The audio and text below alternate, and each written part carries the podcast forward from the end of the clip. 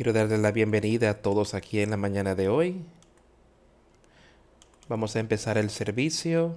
Cantaremos el número 261 en la cruz.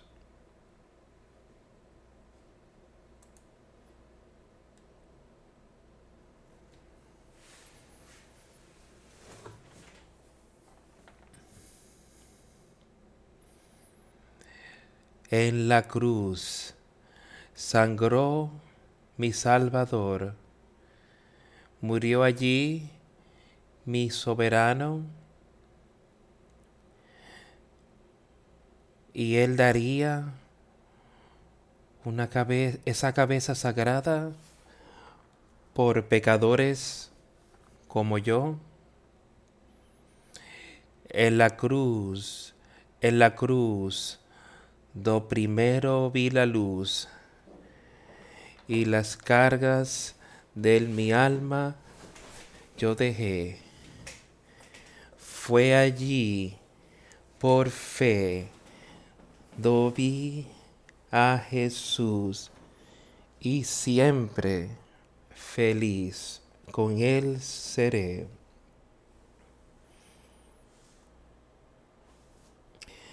Fue por los delitos que yo había cometido que Él sufrió en el madero.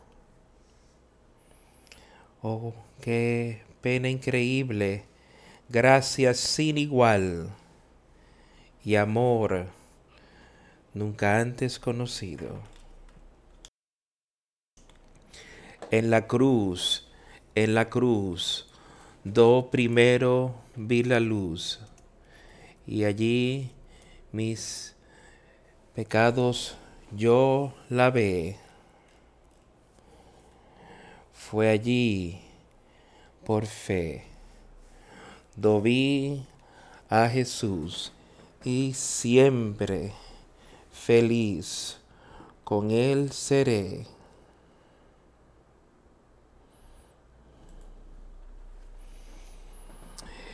Venció a la muerte con poder y el Padre le exaltó. Confiar en Él es mi placer. Morir no temo yo. En la cruz, en la cruz, do primero vi la luz, y mis, las manchas de mi alma yo la ve. Fue allí por fe, do vi a Jesús y siempre feliz con él seré. Aunque él se fue, solo no estoy, mandó al Consolador. Divino Espíritu, que hoy me da perfecto amor. En la cruz, en la cruz, do primero vi la luz y las manchas de mi alma yo la ve. Fue allí por fe, do vi a Jesús y siempre feliz con él seré.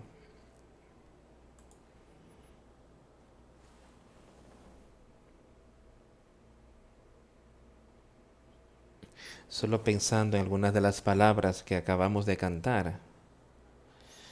Pero en la cruz fue donde primero vi la luz. Realmente sabemos y entiende lo que es esa luz. En el principio Él dice, allí fue que mi Salvador sangró. Y murió allí mi soberano. Y Él dedicaría esa cabeza sagrada por un gusano como yo. Y cada uno de nosotros que nacimos aquí en la tierra. Estamos en una condición perdida, pero porque Jesús fue enviado aquí por el Padre a la tierra y él vivió esa vida perfecta y venció el pecado, venció la carne, venció los deseos y el orgullo de la vida, todo aquí, Él lo superó, que sería un obstáculo para ti y para mí cuando vamos por la vida. Él pudo vencer todo eso. Entonces venció la muerte. Dios lo resucitó de la tumba. Lo resucitó a vida para que tú y yo hoy día podamos tener vida, vida espiritual. Nosotros ponemos nuestra plena fe y confianza en Él. ¿Estamos poniendo nuestra plena fe y confianza en Él en esta mañana? Porque yo he venido aquí en esta mañana, he venido a aprender más sobre la salvación y lo que Jesucristo hizo aquí en la tierra por mí y lo que yo necesito hacer hoy para acercarme más a Él. ¿O vine yo aquí solo para ver gente? ¿O porque es una tradición? Debemos tener un verdadero deseo de servir a Jesucristo. Y debemos querer eso sobre todas las cosas. Estar dispuestos a dejar a un lado lo que Él nos pide que dejemos a un lado. Las cosas de este mundo, las cosas que nos tentarán, que nos alejarán de Él. Pero Él dijo, yo les daré paz, les daré vida, les daré gozo, los consolaré, que más pudiéramos desear que recibir esas cosas de nuestro Señor y Salvador Jesucristo y alcanzar victoria al final. Vamos a leer en la mañana de hoy. Quiero que leamos un poco en Juan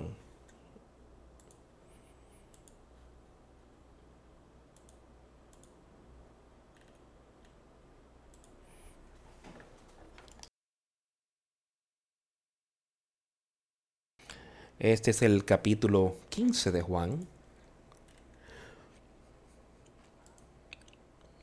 Yo soy la vid verdadera y mi padre es el labrador.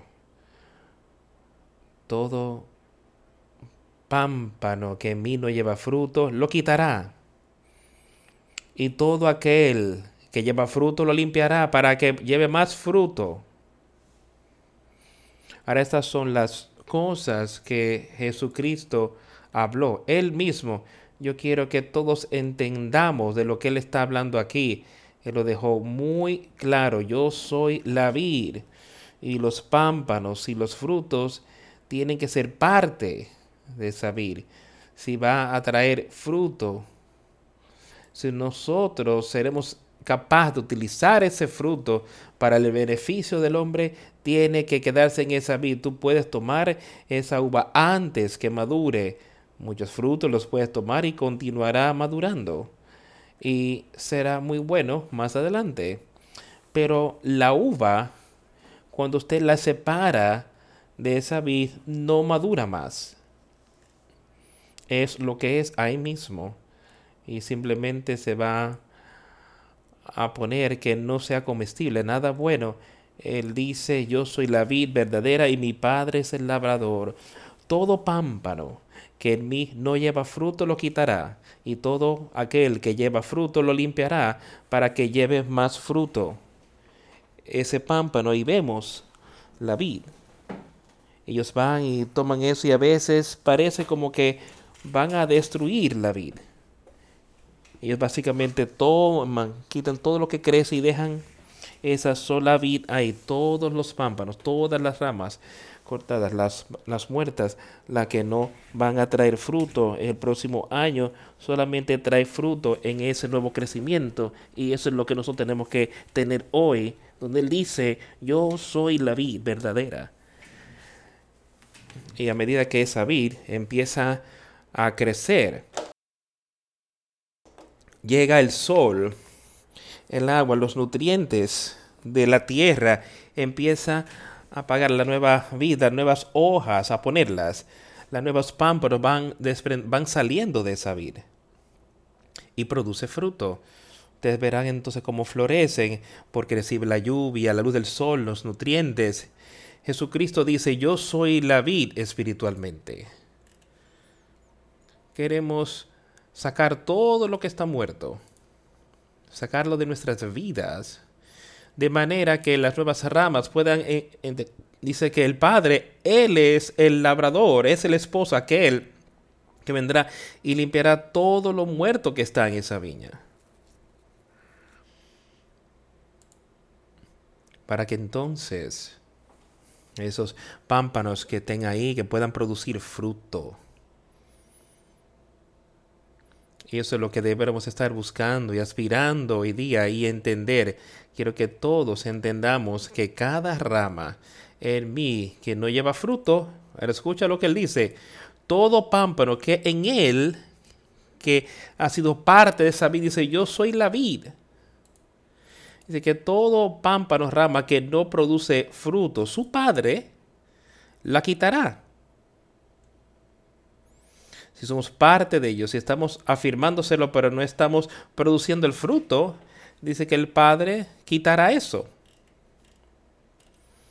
Él la limpiará de manera que pueda producir más fruto. Ahora, Él está sacando eso de nuestras vidas, el pecado que podría estar ahí en tu vida. Que tú puedas producir fruto entonces. Ya vosotros estáis limpios por la palabra que os he hablado. en los otros, en los otros capítulos, él le dice en ese capítulo 14, hay una tremenda materia, le dijo todo tipo de cosas, de todo lo que iba a suceder, y como el consolador, dice allí en ese versículo 26, capítulo 14, el consolador, a quien el Espíritu Santo enviará en mi nombre, Él os enseñará todas las cosas y traerá todas las cosas para recordar todo lo que yo os he dicho. Ahora Él está aquí viendo, ustedes estáis limpios por la palabra que os he hablado. Entendemos lo que Él está diciendo ahí, que su evangelio, sus palabras, sus verdades que Él ha puesto aquí para nosotros, que Él ha escrito de manera que podamos oírlas, podamos estudiarla, podamos vivir por su palabra. Dice, ahora vosotros estáis limpios si me han conocido, si han oído esa palabra, si han ido a Él y han pedido perdón, se han arrepentido de sus pecados y han podido recibir a ese consolador, al Espíritu Santo. Ahora vosotros estáis limpios por la palabra de Jesucristo y Dios el Padre, que os he hablado, que Él les había hablado y las que yo les he hablado aquí mismo desde este púlpito. Las palabras de Jesucristo, su mensaje. Ahora, ¿estás tú limpio? Hazte esta pregunta en la mañana de hoy. Llévasela a Jesucristo y deja que Él te muestre si tú estás limpio o no en esta mañana. O si hay alguna viga o en tu vida que tiene que ser quitada, si hay pámpanos muertos, ramas muertas en tu vida que tienen que ser podadas para que tú puedas producir ese buen fruto.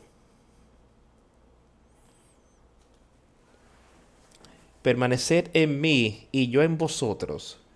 Como el pámpano no puede llevar fruto por sí mismo, si no permanece en la vid, así tampoco vosotros si no permanecéis en mí. Y ese es Jesucristo diciéndonos cómo debemos vivir nuestra vida y cómo debemos permanecer en Él. Tenemos que permanecer en su palabra. Debemos vivir conforme a su palabra.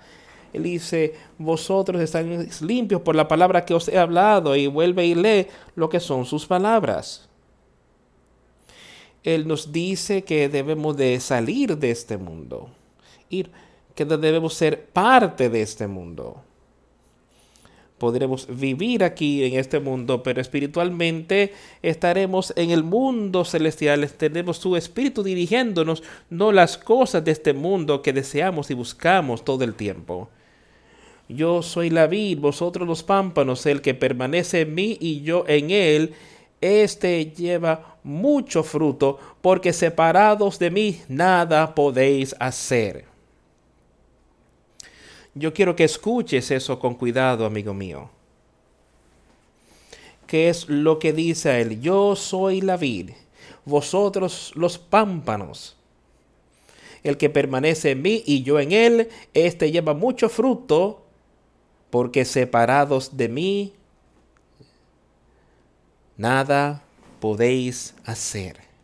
Y le está hablando de esto espiritual. Sin él sin el Espíritu, sin ese consolador que Él dijo, sin Él no pueden hacer nada espiritualmente. Si no somos parte de esa vida, ¿cómo te vuelves parte de esa vida?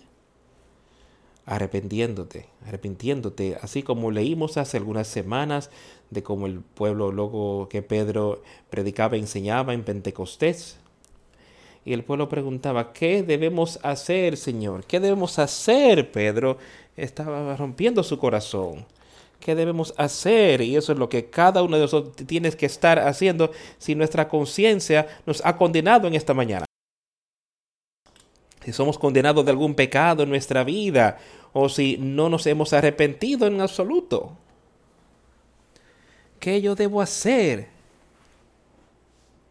Y Pedro dijo, arrepiéntanse y ser bautizados en el nombre del Padre, del Hijo y del Espíritu Santo, ser bautizados con ese Espíritu Santo, acepta ese consolador y entonces vive según él. Eso es lo que él está diciendo.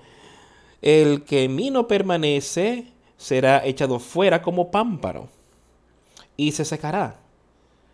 Y los recogen y los echan en el fuego y arden. Ahora, si nosotros decidimos entonces que no vamos a permanecer en ese, esa vid que es, nosotros sabemos lo que es mejor y no tenemos que tener la vid.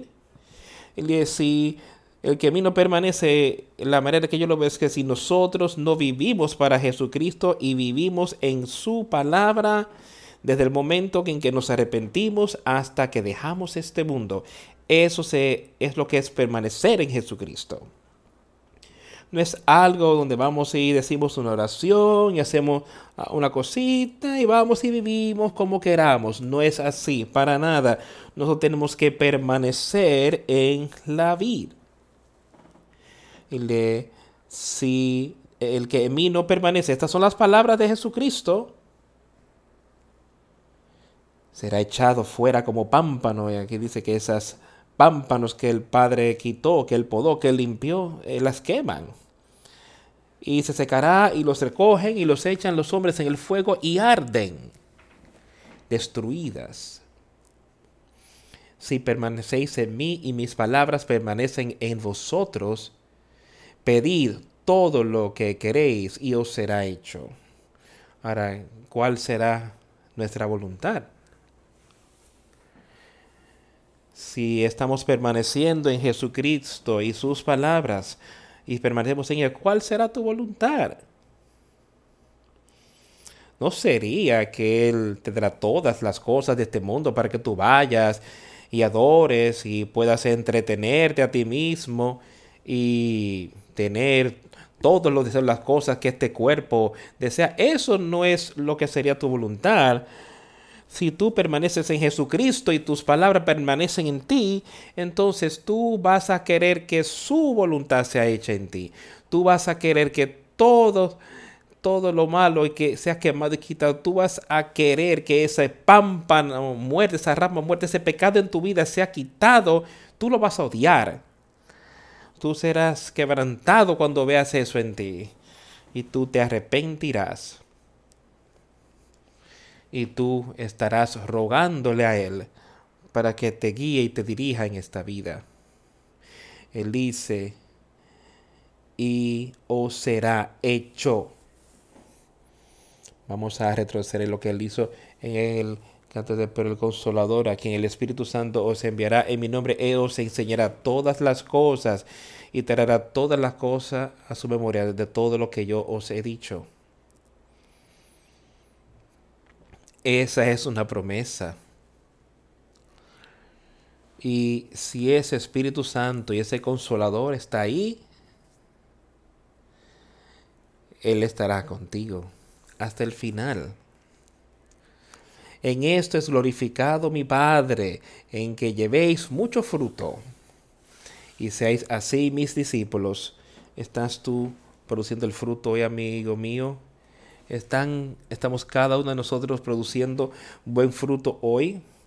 ¿O hay cosas ahí en las vidas de las personas que tienen que ser limpiados en cada uno de nosotros? Todos podemos movernos, pero necesitamos ser caminando cerca a nuestro Señor y Salvador, permaneciendo en Él, como el Padre mi amado, como el Padre es glorificado, es glorificado Él en ti en sus obras, que para que puedan producir mucho fruto, estás tú produciendo fruto espiritual. ¿Qué dice Él al respecto? Él dice, por sus frutos los conoceréis de cuando tú recibes ese nuevo espíritu, ese Espíritu Santo, dice que esa luz brille en ti, que ese Espíritu de Dios sea visible a otros, de verdad que ellos puedan ver tus buenas obras y que le den el honor y la gloria a Dios en Jesucristo, no a ti, no son tus obras, son las obras de Dios por medio del Espíritu Santo que Jesucristo te envió a ti. Esas son las obras de las que estoy hablando.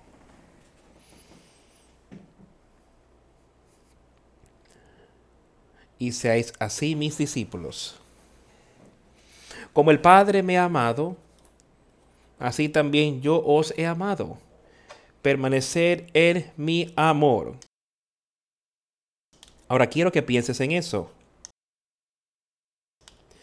¿Cuánto amor le mostró el Padre a Jesucristo, así como el Padre me ha amado. ¿Qué hizo el Padre por Jesús mientras Él estaba aquí en la tierra? Él tuvo tan, tanto amor por Él que lo envió aquí para que Él nos amara, a ti y a mí, tanto que Él vencería el pecado y pasaría por la muerte por nosotros y ahora el Padre le dio a él el poder para lograr eso. El Padre le dio el conocimiento, la sabiduría, el poder sobre el pecado. Así como el Padre me ha amado y cuando Él lo ama, lo pone a pensar en hoy. Si tú tienes un hijo a quien amas mucho, ¿qué vas a hacer? Le vas a dar a ese niño ni a todo lo que necesite no todo lo que quiera, sino todo lo que necesite para sostenerse en la vida y para crecer y ser una buena persona y sólida en la comunidad, tú vas a hacer todo lo posible. Y eso es lo que Dios estaba ahí por su Hijo. Como el Padre me ha amado, así también como yo os he amado, así yo os he amado a vosotros. Y eso es lo que su amor es para nosotros hoy, el amor de Dios y Él nos dará todo lo que necesitamos para lograr vida espiritual aquí en la tierra y poder tener vida eterna, así como Él pasó por allí nos promete en numerosas ocasiones que si hacemos esto y esto y esto, si hacemos estas cosas, si nos arrepentimos, si tenemos fe, todas estas cosas, Él dice, tendréis vida eterna. Pero cuando tenemos esa fe, cuando confiamos en Él, cuando queremos en Él, entonces eso es lo que desciende hasta aquí a lo que Jesucristo estaba haciendo. Él creyó en su Padre, Él amó a su Padre. Él tuvo fe en lo que su Padre haría por Él. Y Él pudo lograrlo. Él lo logró en todo lo que estaba ahí. Como el Padre me ha amado, así también yo os he, amado permanecer en mi amor. Si guardareis mis mandamientos, permaneceréis en mi amor. ¿Escuchas eso? Así, así como yo guardo los mandamientos de mi Padre y he permanecido, permanezco en su amor. Hemos de escuchar lo que es su palabra. Debemos de seguir su palabra. ¿Qué hizo Jesús? Ese es un dicho que tú quizás ves muchas veces, que fue muy popular hace algunos años. ¿Qué haría Jesús? Si guardaréis mis mandamientos, permaneceréis en mi amor y continúa explicando eso. Así como yo he guardado los mandamientos de mi Padre y permanezco en su amor, esto es lo que Jesús hizo. Él estaba permaneciendo, obedeciendo al Espíritu de su Padre, estaba obedeciendo en el amor de su Padre. Y su Padre fue aquel que lo estaba dirigiendo a él y en todo lo que él hizo. Y él estuvo cerca y nunca cometió un error. Y él logró todo lo que su padre le pidió que hiciera a causa del amor que él tenía por ti y por mí, para que podamos ver y tener vida eterna, todo por él podemos tener vida eterna. Porque Él guardó los mandamientos de su Padre y Él permaneció en el amor de su Padre. Estas cosas os he hablado para que mi gozo esté en vosotros y vuestro gozo sea cumplido. Alguien podría mirar a algo personas hacen, miran hoy y piensan, bueno, si yo dejo las cosas de este mundo, estaré dejando todos mis placeres, todas las cosas que yo quiero salir y hacer y entretener este cuerpo. Que este cuerpo desea y lo que estos ojos desean. Pero ¿qué es lo que dice el Señor al respecto? Dice, estas cosas os he hablado para que mi gozo esté en vosotros y que su gozo, su consolador, ¿qué ocurre cuando recibe, cuando alguien viene aquí a ti y te consuela? Te hace sentir mejor. Entonces tienes gozo en su presencia, tienes gozo en lo que sea que ellos te hayan dado, eh, te regocijas en las obras de disertación que podrían haberte dado para animarte. Toma gozo en eso, tu gozo en eso dice aquí, y esto es lo que va a ocurrir entonces, que mi, que mi gozo esté en vosotros. Yo he hablado estas cosas, yo les dije estas cosas, y para que vuestro gozo sea cumplido. Que puedas tener esa vida eterna. Puedes ver victoria. Este es mi mandamiento, que os améis unos a otros como yo os he amado. Ese es el caso para nosotros en esta mañana. Nadie tiene mayor amor que este que uno ponga su vida por sus amigos. Vosotros sois mis amigos, si hacéis lo que yo os mando. ¿Cuántas veces aquí en lo que hemos leído hoy se ha mencionado de permanecer en Él, guardar sus mandamientos, todas las cosas que Él nos pide que hagamos? La razón por la cual Él trae estas cosas a nuestra es porque es para nuestro bienestar, beneficio. Es así para que entonces podamos permanecer en su reino, en su amor, y que permanezcamos en la verdad y que tengamos vida eterna. Porque Jesucristo vino aquí a la tierra. Porque tú y yo estábamos perdidos. Porque Él venció el pecado. Para que tú y yo podamos vencer el pecado hoy. ¿Por qué fue el resucitado de la tumba. por el poder de Satanás. Este poder no tiene poder sobre Dios. Y al él ser resucitado de esa tumba, tú y yo ahora podemos ser resucitados también a vida.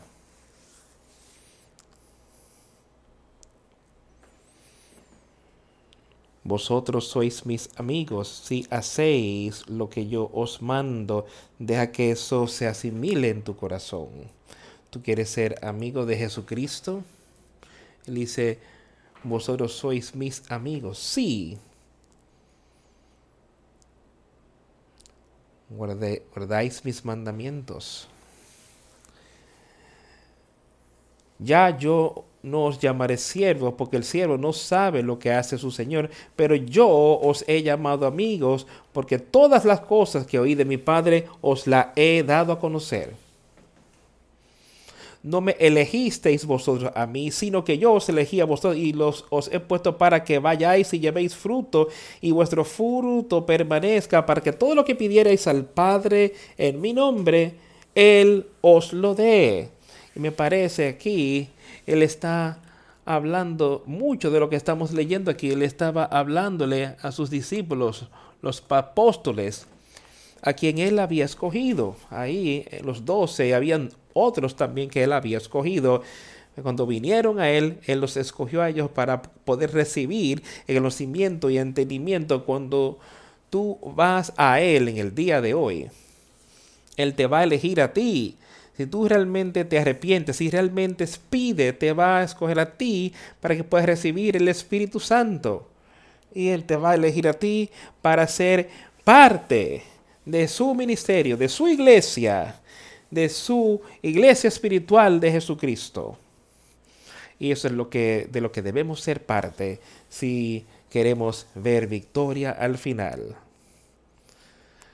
Usted, vosotros no no me elegiste vosotros también, sino que yo os elegí a vosotros y yo os he puesto para que vayáis y llevéis fruto y vuestro fruto permanezca para que todo lo que pidiereis al Padre en mi nombre, Él os lo dé.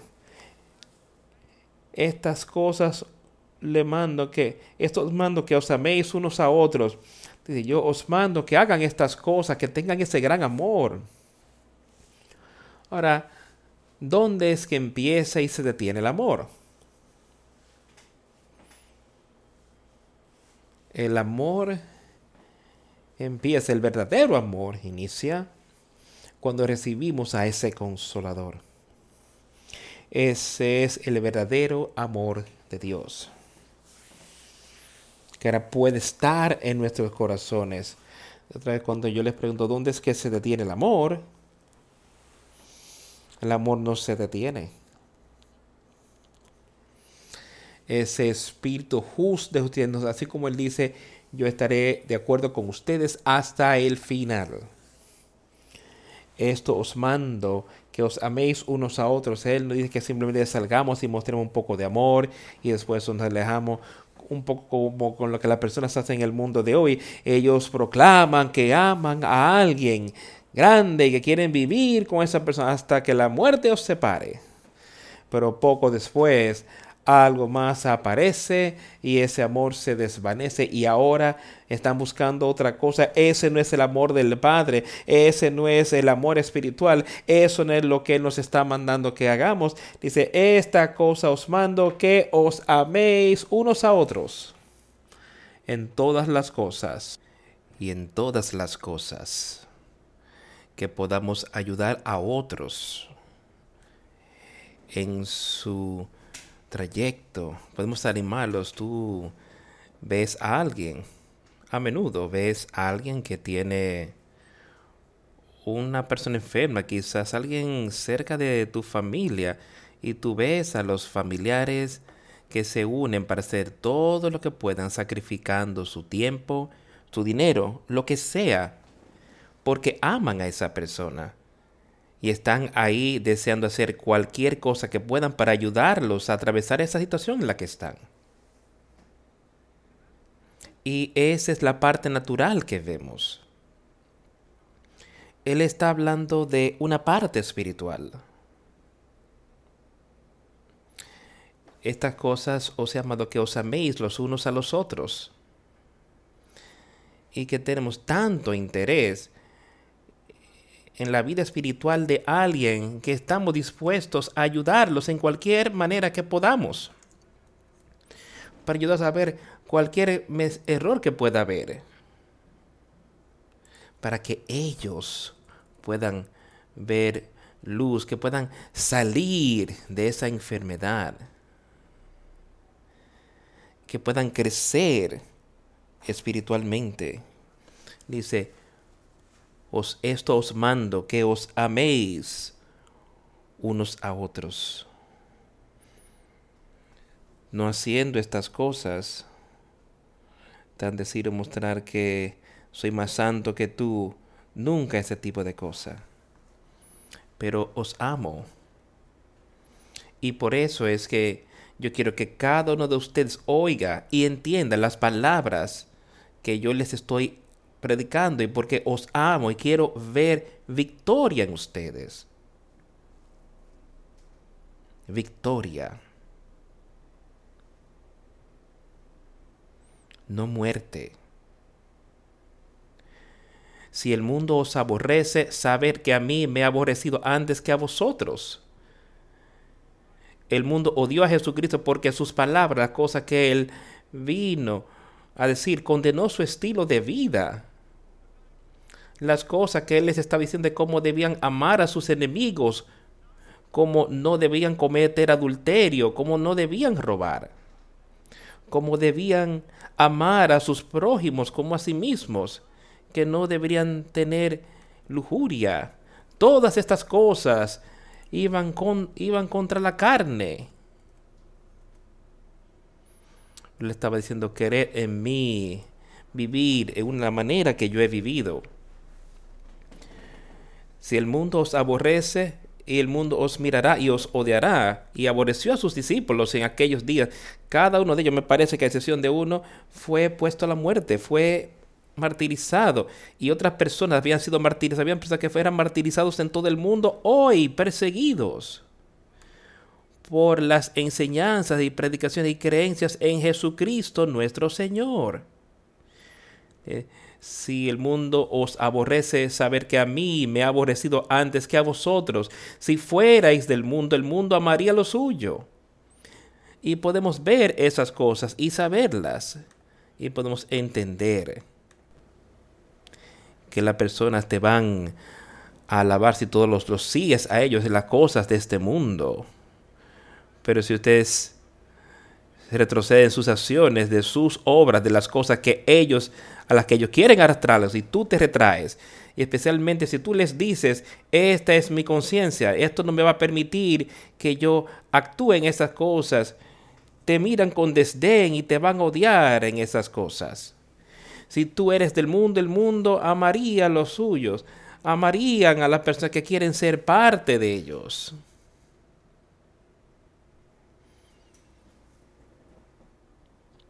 Pero porque no sois del mundo, antes yo os elegí del mundo, por eso el mundo os aborrece.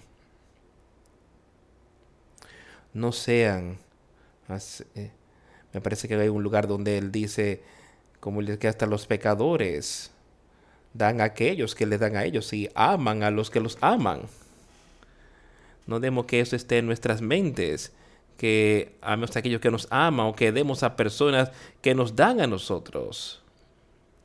Eso no debería estar en nuestra mente, para nada. Felice dar a aquellos que no te pueden recompensar otra vez. Ama a aquellos que te aman a ti haz bien a aquellos que te hacen mal. Si fuerais de este mundo, el mundo amaría lo suyo. Pero porque no sois del mundo, antes yo os elegí del mundo, por eso el mundo os aborrece. Acordaos de la palabra que yo os he dicho, el siervo no es mayor que su Señor. Si a mí me han perseguido, también a vosotros os perseguirán. Si han guardado mi palabra, también guardarán la vuestra. Mas todo esto os harán por causa de mi nombre, porque no conocen al que me ha enviado. ¿Somos uno con Él en esta mañana? ¿Eres tú uno con Jesucristo? Si eres, serás uno con su gente, su pueblo aquí. Y serás parte de esa iglesia espiritual de la que hablamos tan a menudo. Él dice, recuerda la palabra que os dije a ustedes. Permanezcan en Él. Todas las enseñanzas que Él ha hecho, recuérdenlas, dice Él. Ténganlas en ese tesoro, ese toro de cosas que son nuevas y viejas que tú puedas traer y utilizar en un tiempo de necesidad, de ser animado con su palabra. Aquel que me odia a mí, también odiará al Padre. Perdón, me parece que salté un versículo. Si yo no hubiese venido y lo hubiese hablado, ellos no vendrían pecado, pero ahora no tienen excusa por su pecado y tú y yo no tenemos excusa por nuestro pecado. Si continuamos en ese pecado, vamos a estar ahí, ese pecado expuesto ante Jesucristo y ese día final. Vamos a querer entrar a un grupo de personas hoy sin ninguna ropa, expusiendo tu desnudez. Tú estarías avergonzado, no querrías hacer eso, nada en lo absoluto tú harías todo tipo de esfuerzo. Si tú no tuvieras nada y tú sabrías que ibas a tener que venir a ese grupo de personas y estar delante de ellos y hablar, escuchar lo que ellos tenían para decirte a ti, tú querías hacer todo lo que tú pudieras para hacer para vestirte antes de entrar a esa posición. ¿Y qué tal tu vida espiritual, amigo mío? Tú sabes lo que la cabecilla, dice, Todas estas cosas os harán a usted por amor, por causa de mi nombre, porque no conocen a aquel que el que me ha enviado. Si yo no hubiera venido ni les hubiera hablado, no tendrían pecado, pero ahora no tienen excusa por su pecado. No tienen nada para cubrir ese pecado, sino la sangre de Jesucristo. Eso es lo que puede cubrir y quitar ese pecado de ti arrepintiéndote. Y después puedes estar ahí vestido con el Espíritu Santo, ese consolador. Tu pecado no está expuesto delante de Él y ha sido quitado, ha sido destruido. ¿Tú quieres estar delante de Jesucristo con tus pecados expuestos? ¿O quieres estar delante de Él creyendo en Él, aceptándolo a Él, habiéndolo aceptado, habiendo creído en Él, y ahora puedes estar delante de Él con confianza, vestido, vestido tus pecados están cubiertos, quitados. Pero Él dice, ahí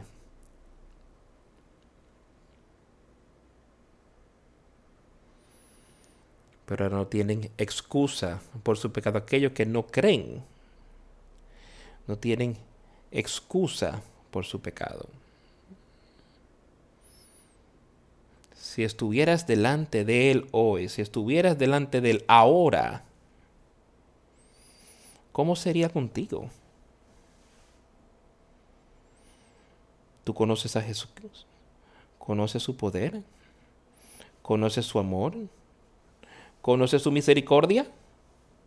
¿Conoces su perdón?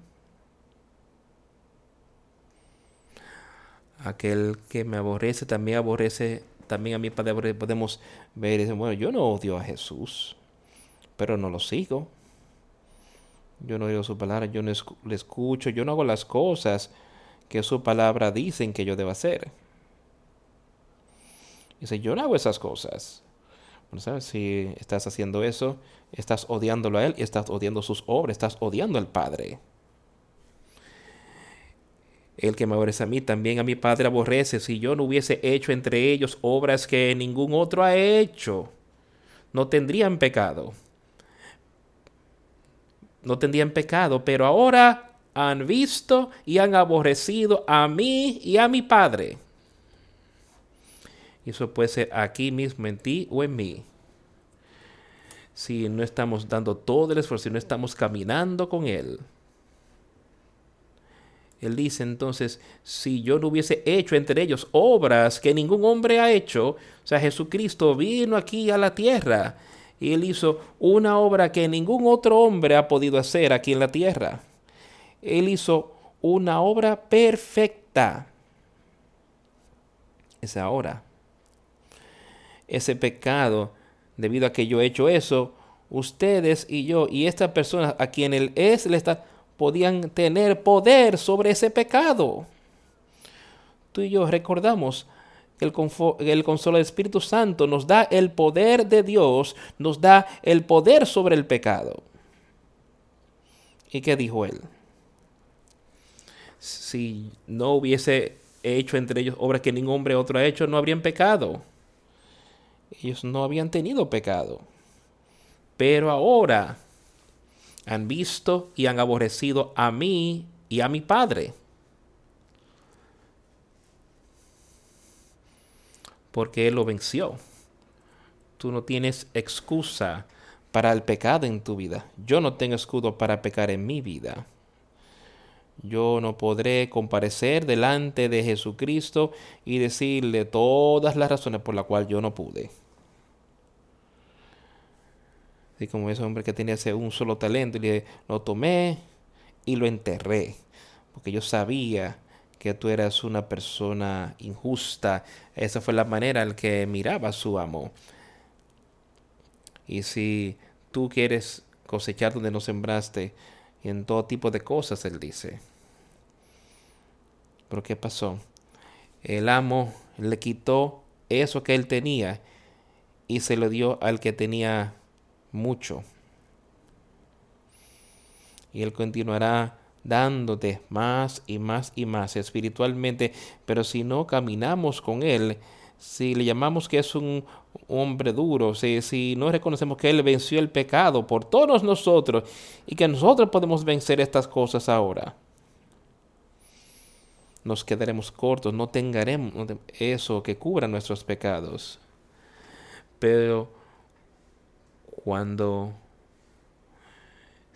perdón, disculpe, ya eso le, pero esto es para que se cumpla la palabra que está escrita en su ley, sin causa me aborrecieron. Pero cuando venga el consolador, a quien yo os enviaré del Padre, el Espíritu de verdad, el cual procede del Padre, Él dará testimonio acerca de mí. Cuando llegue el consolador, a quien yo enviaré, y Jesucristo te enviará a ti del Padre, una promesa otra vez. Aún el Espíritu de verdad, el cual procede del Padre, dice, viene del Padre, el Espíritu de verdad. Ese Espíritu dará testimonio en, testimonio en ti sobre Jesucristo. Dará testimonio en ti de sus obras y como Él quiere que tú vivas aquí en la tierra y que también des testimonio, porque tú has estado conmigo desde el principio. Y él estaba hablándole a sus discípulos.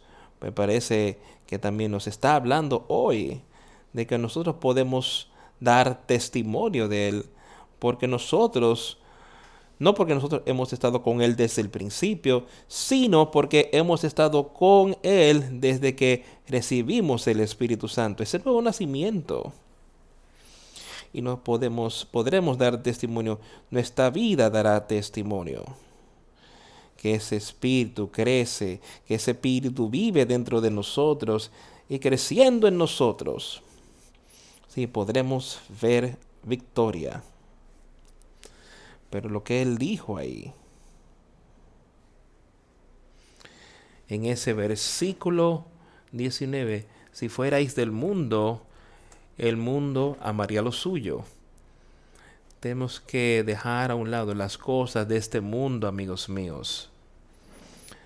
Pero como no sois del mundo, sino que es escogido el mundo, por tanto el mundo os aborrecerá. ¿Has sido tú realmente? ¿Conoces tú sobre esa paz? ¿Conoces tú sobre ese amor? ¿Esa esperanza? Quiero leer un poquito en Primera de Juan, segundo capítulo.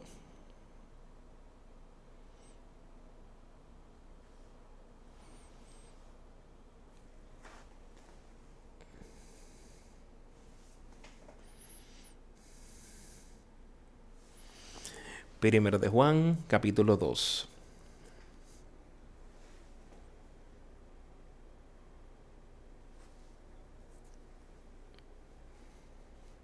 Vamos a empezar leyendo en el versículo 15.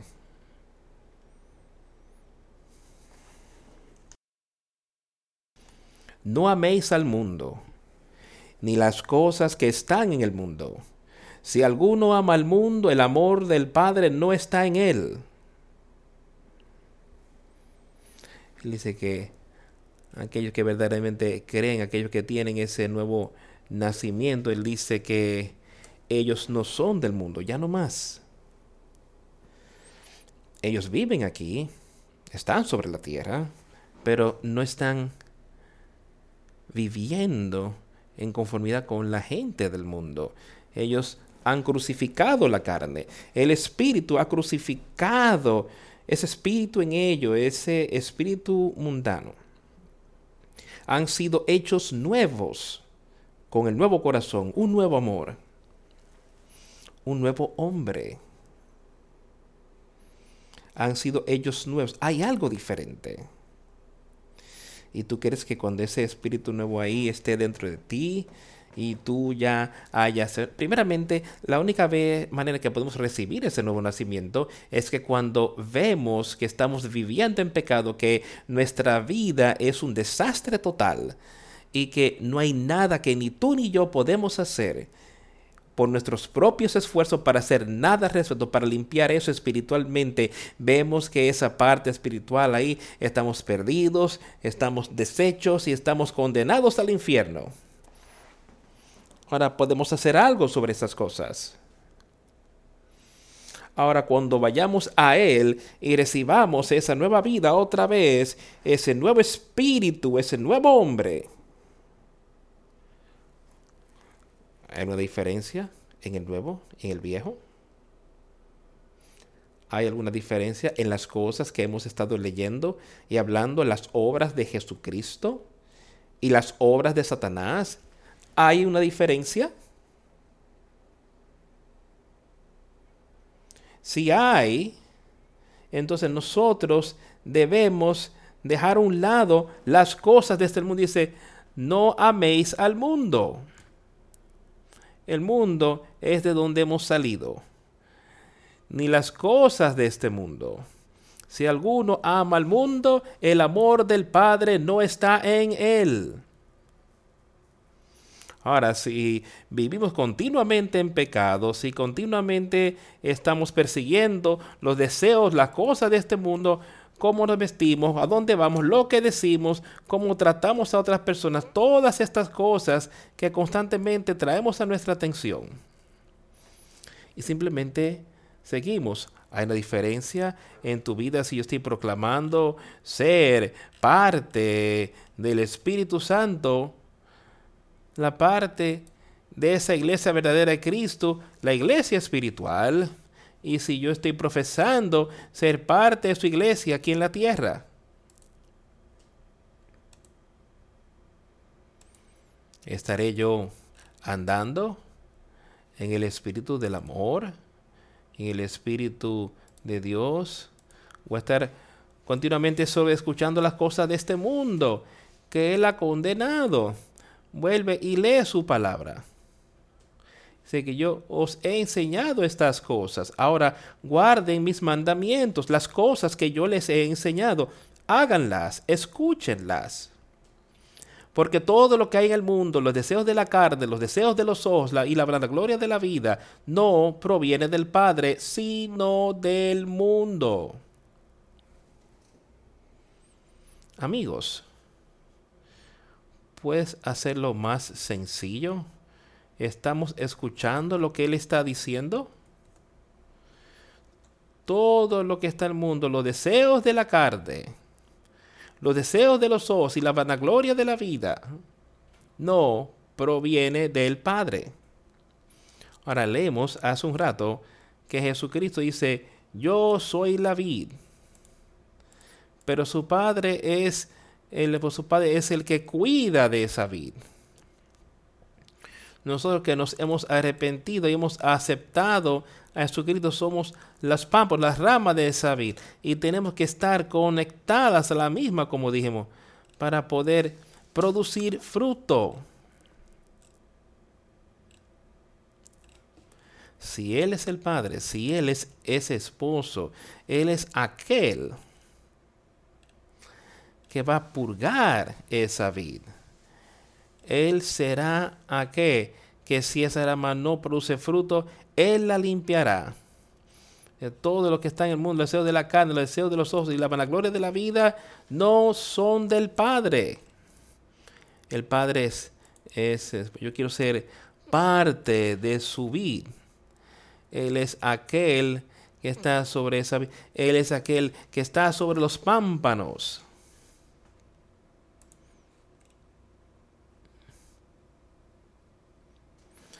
Con estas cosas de las que están y los deseos de la carne, los deseos de los ojos y la vanagloria de la vida, si eso no está en tu vida, si eso no eres entonces parte de esa vida, si tú tienes esas cosas, pero puedes serlo, puedes serlo. Arrepiéntete. Y el mundo pasa y sus deseos, pero el que hace la voluntad de Dios permanece para siempre. Quiero que pienses en eso.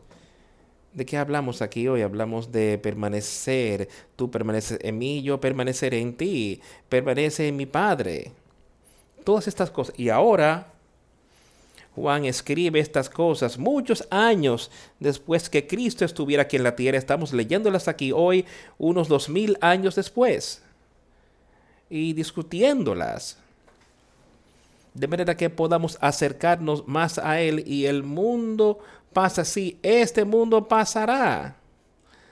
Si vivimos hasta que Cristo regrese, sí, pero tú y yo, si no vivimos tanto, entonces nuestra parte en este mundo sí pasará bien rápido, muy pronto. Dice, el mundo pasa y los deseos del mismo, todas las cosas del mundo por las cuales tú tienes un gran deseo, todas las cosas que tú pensaban que eran tan bonitas y que tú deseabas hacer para entretener este cuerpo. todas esas cosas pasarán tú crees, mira, todas esas tumbas, esas eran personas que alguna vez, la gran mayoría de ellos, se sentaron aquí en esta misma iglesia, escucharon la palabra de Dios. Pero tú ves ahí que su parte en este mundo, este mundo natural, se ha ido y ahora están ahí echados, sus cuerpos han sido puesto en esa tumba y sus almas están un día esperando el juicio. Y serán resucitados, algunos a la vida y algunos al infierno eterno. Y nosotros tenemos esa oportunidad hoy de conocerlo a Él. Pero aquel que hace la voluntad de Dios permanece para siempre. Tú y yo tenemos esa resurrección, pero tú serás resucitado a la vida, vida eterna,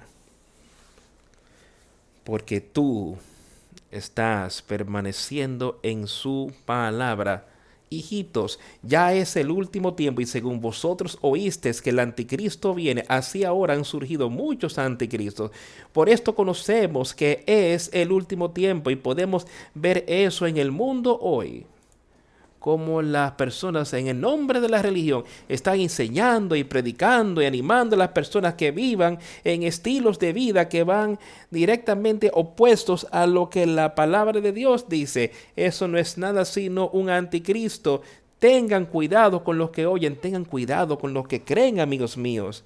Satanás se pondrá entrar al mismo templo de Dios y te hará creer que Él es un ángel de luz y te engañará a condenación eterna.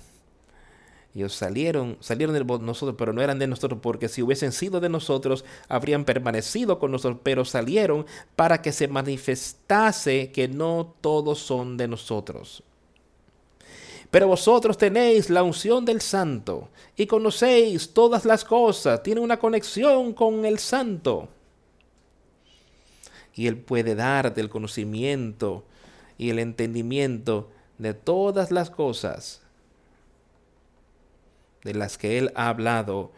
Yo no os he escrito no porque no conozcan la verdad, sino porque la conocen y porque ninguna mentira procede de la verdad. ¿Quién es el mentiroso? Sino el que niega que Jesús es el Cristo. Es quien es el mentiroso. Tú sabes, quizás no saldríamos si negáramos eso, decir que Él no es un Cristo. Él no fue un Cristo, pero si volvemos y negamos las cosas que Él nos ha hablado aquí hoy, y si continuamos a hacer los deseos de la carne y la vanagloria de la boda y los deseos de los ojos, viviendo en un estilo de vida mundano, entonces no somos diferentes, no son más que unos mentirosos porque estamos diciendo que no creemos que esas son las verdades de Jesucristo y no creemos que tenemos que vivir de esa manera. ¿Quién es el mentirosino, el que niega que Jesús es el Cristo? ¿Quién es el mentiroso que niega las palabras que estamos leyendo? Las palabras que Jesús Cristo nos dejó aquí son la verdad.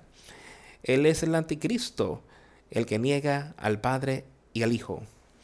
Él es un anticristo. Quiero que vayamos a Santiago y leer un poquito de allá.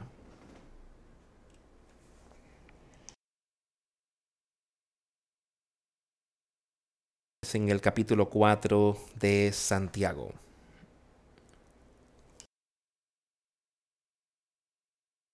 Empezando en el versículo 1, ¿de dónde vienen las guerras y los pleitos entre vosotros? ¿No es de vuestras pasiones las cuales combaten en vuestros miembros? Ese amor mundano está ahí y solo trae desastre sobre las vidas de las personas, todo tipo de cosas por las que están luchando, buscando. Tú deseas ustedes se quieren tener y no pueden obtener, ustedes luchan una de así, no tiene porque no te no pedís, tratas de hacerlo por tus propias condiciones. No vas a Jesucristo y pides en sus términos. Tú pides y no recibes porque pediste mal, dice, para que lo consumas en tu propio deseo. No vas, no está haciendo que, no está haciendo que se haga su voluntad, y después rindiéndoselo todo a Él, sino que estás yendo, estás pidiendo hacer las cosas por tu propio deseo, dejando eso ser tu guía, dejar que eso sea lo que tú estás siguiendo. Él dice, tiene adúlteros aquí. Ustedes no sabéis que la amistad con el mundo es enemistad con Dios. Las cosas del mundo que este cuerpo desea, y dice, eso es un enemigo al Espíritu Santo. Cualquiera pues que quiera ser amigo del mundo se constituye enemigo de Dios. Es muy sencillo y claro. Tengan cuidado con lo que hacen. Ten cuidado con lo que dices. Ten cuidado de cómo tratas a otro. Ten cuidado de dónde vas, pero ten cuidado de cómo te vistes. Tú quieres verte actuar y hacer las cosas que el mundo hace ¿O quieres ser más como Jesús, más como Dios? ¿Tú crees que las escrituras dice aquí, el espíritu que mora en vosotros no tiene envidia? Y eso es un mal espíritu, sí. Ese deseo simplemente continuará creciendo y creciendo y creciendo y más y más fuerte sin el Espíritu Santo. Pero con el Espíritu del Santo, tú puedes vencer todas las cosas. Acabamos de leer eso. Como con ese nuevo espíritu, ese nuevo nacimiento, ese consolador, podemos vencer. Pero pero Él da mayor gracia, por eso dice, Dios resiste a los soberbios y da gracia a los humildes. Aquellos que humillan su corazón, humillan su vida. Ellos ven que tienen que dar el todo por el todo, ven que tienen que no pueden retener nada porque ellos no saben cómo tener vida espiritual. Pero él da más gracias, así de sencillo. Satanás te va a guiar para despierte y te dejará fuera. Él te va a decir, solo piensa en todos esos placeres mundados de los que puedes participar. Piensa en el deseo que tienes de ti y puedes satisfacer todo ese deseo. Pero hay personas que salen a hacer esas cosas y no les hace sentir satisfechos. Están justo de regreso a las mismas viejas cosas. Pero esto es lo que él dice, pero él da más gracia. Dios el Padre, su Hijo Jesucristo, te escoge a ti para recibir esa gracia, ese amor, ese perdón.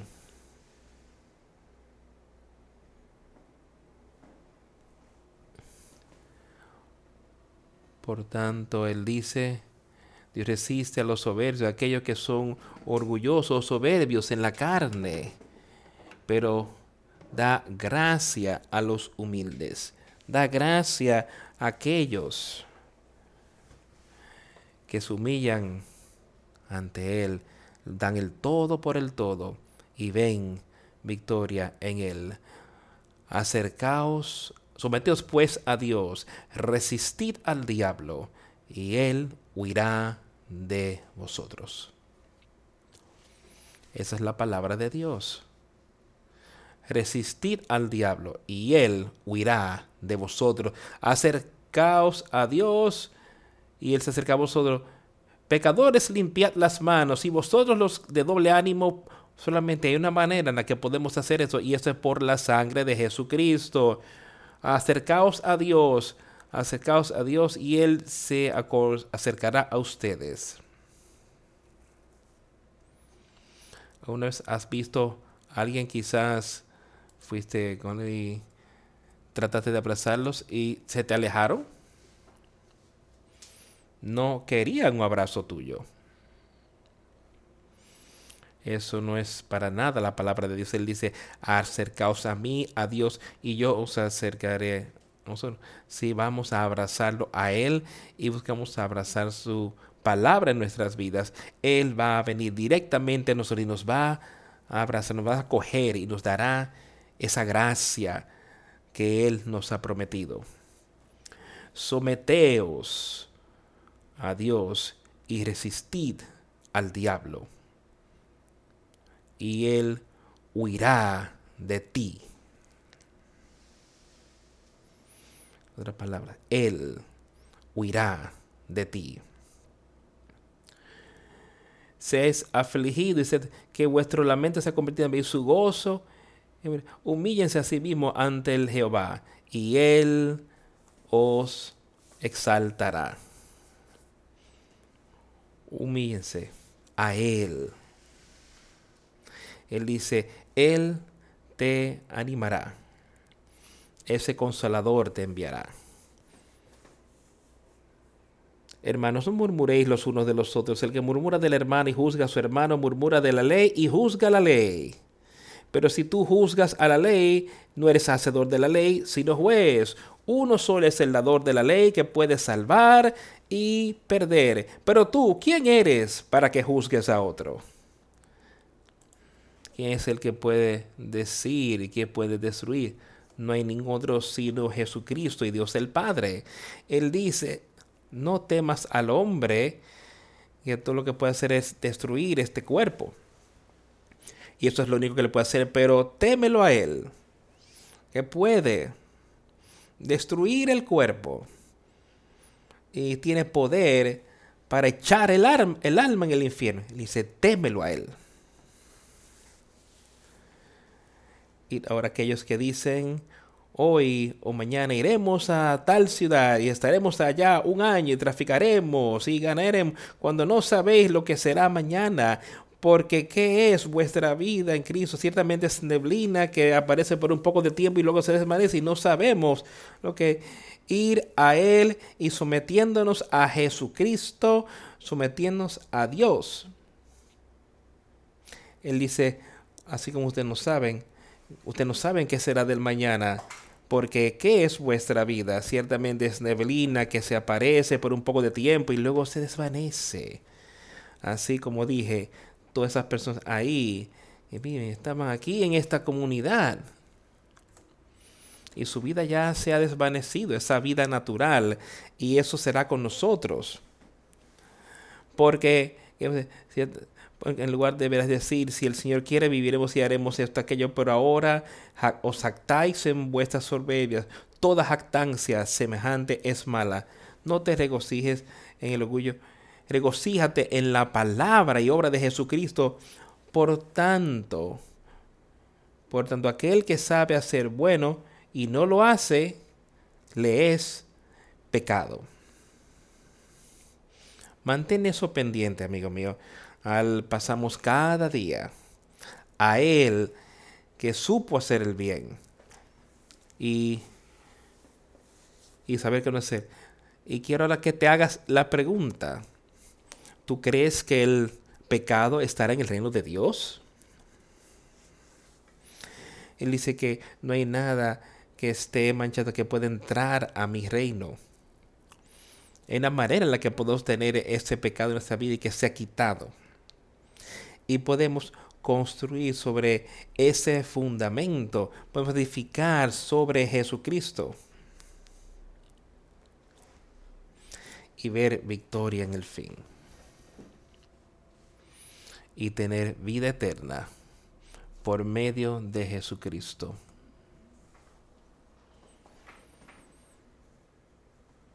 Vamos a darle fin a esta reunión. Lo haremos cantando el himno 190, seguro en los brazos de Jesús. Es el único lugar seguro que hemos estado buscando. Verdaderamente, número 190.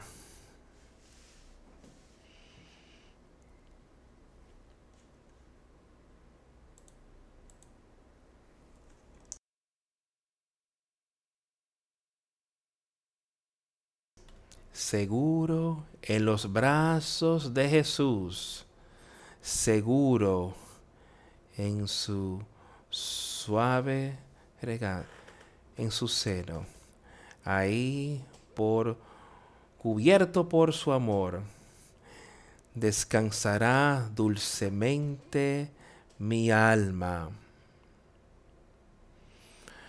Oye están las voces de ángeles convertidos en una canción para mí sobre los campos de gloria, sobre el bello mar. Seguros en los brazos de Jesús, seguro en su seguro seno. Ahí cubierto por su amor, descansará dulcemente mi alma. Seguro en los brazos de Jesús seguro, siendo cuidado de la decadencia, a salvo de las tentaciones del mundo.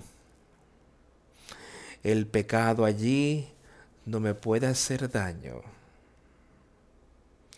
Libre de la tristeza libre de mis dudas y temores. Solo unas pocas pruebas más. Solo unas pocas lágrimas más. Seguro en los brazos de Jesús. Seguro en su suave seno. Allí cubierto por su amor, descansará dulcemente mi alma. Jesús, el amado refugio de mi corazón, Jesús ha muerto por mí. Firme sobre el anciano de días. En Él siempre estará mi confianza. Aquí esperamos con paciencia, esperando a que termine la noche. Esperar hasta que vea la mañana, viendo la orilla o la costa de oro,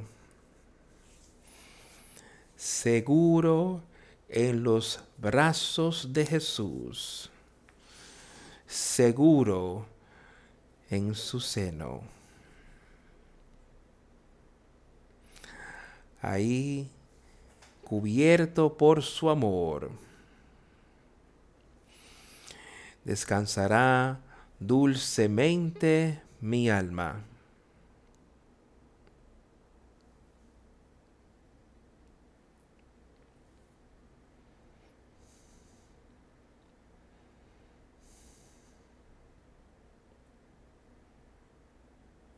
Yo te bautizo en nombre del Padre, del Hijo y del Espíritu Santo, y que el Señor te reciba.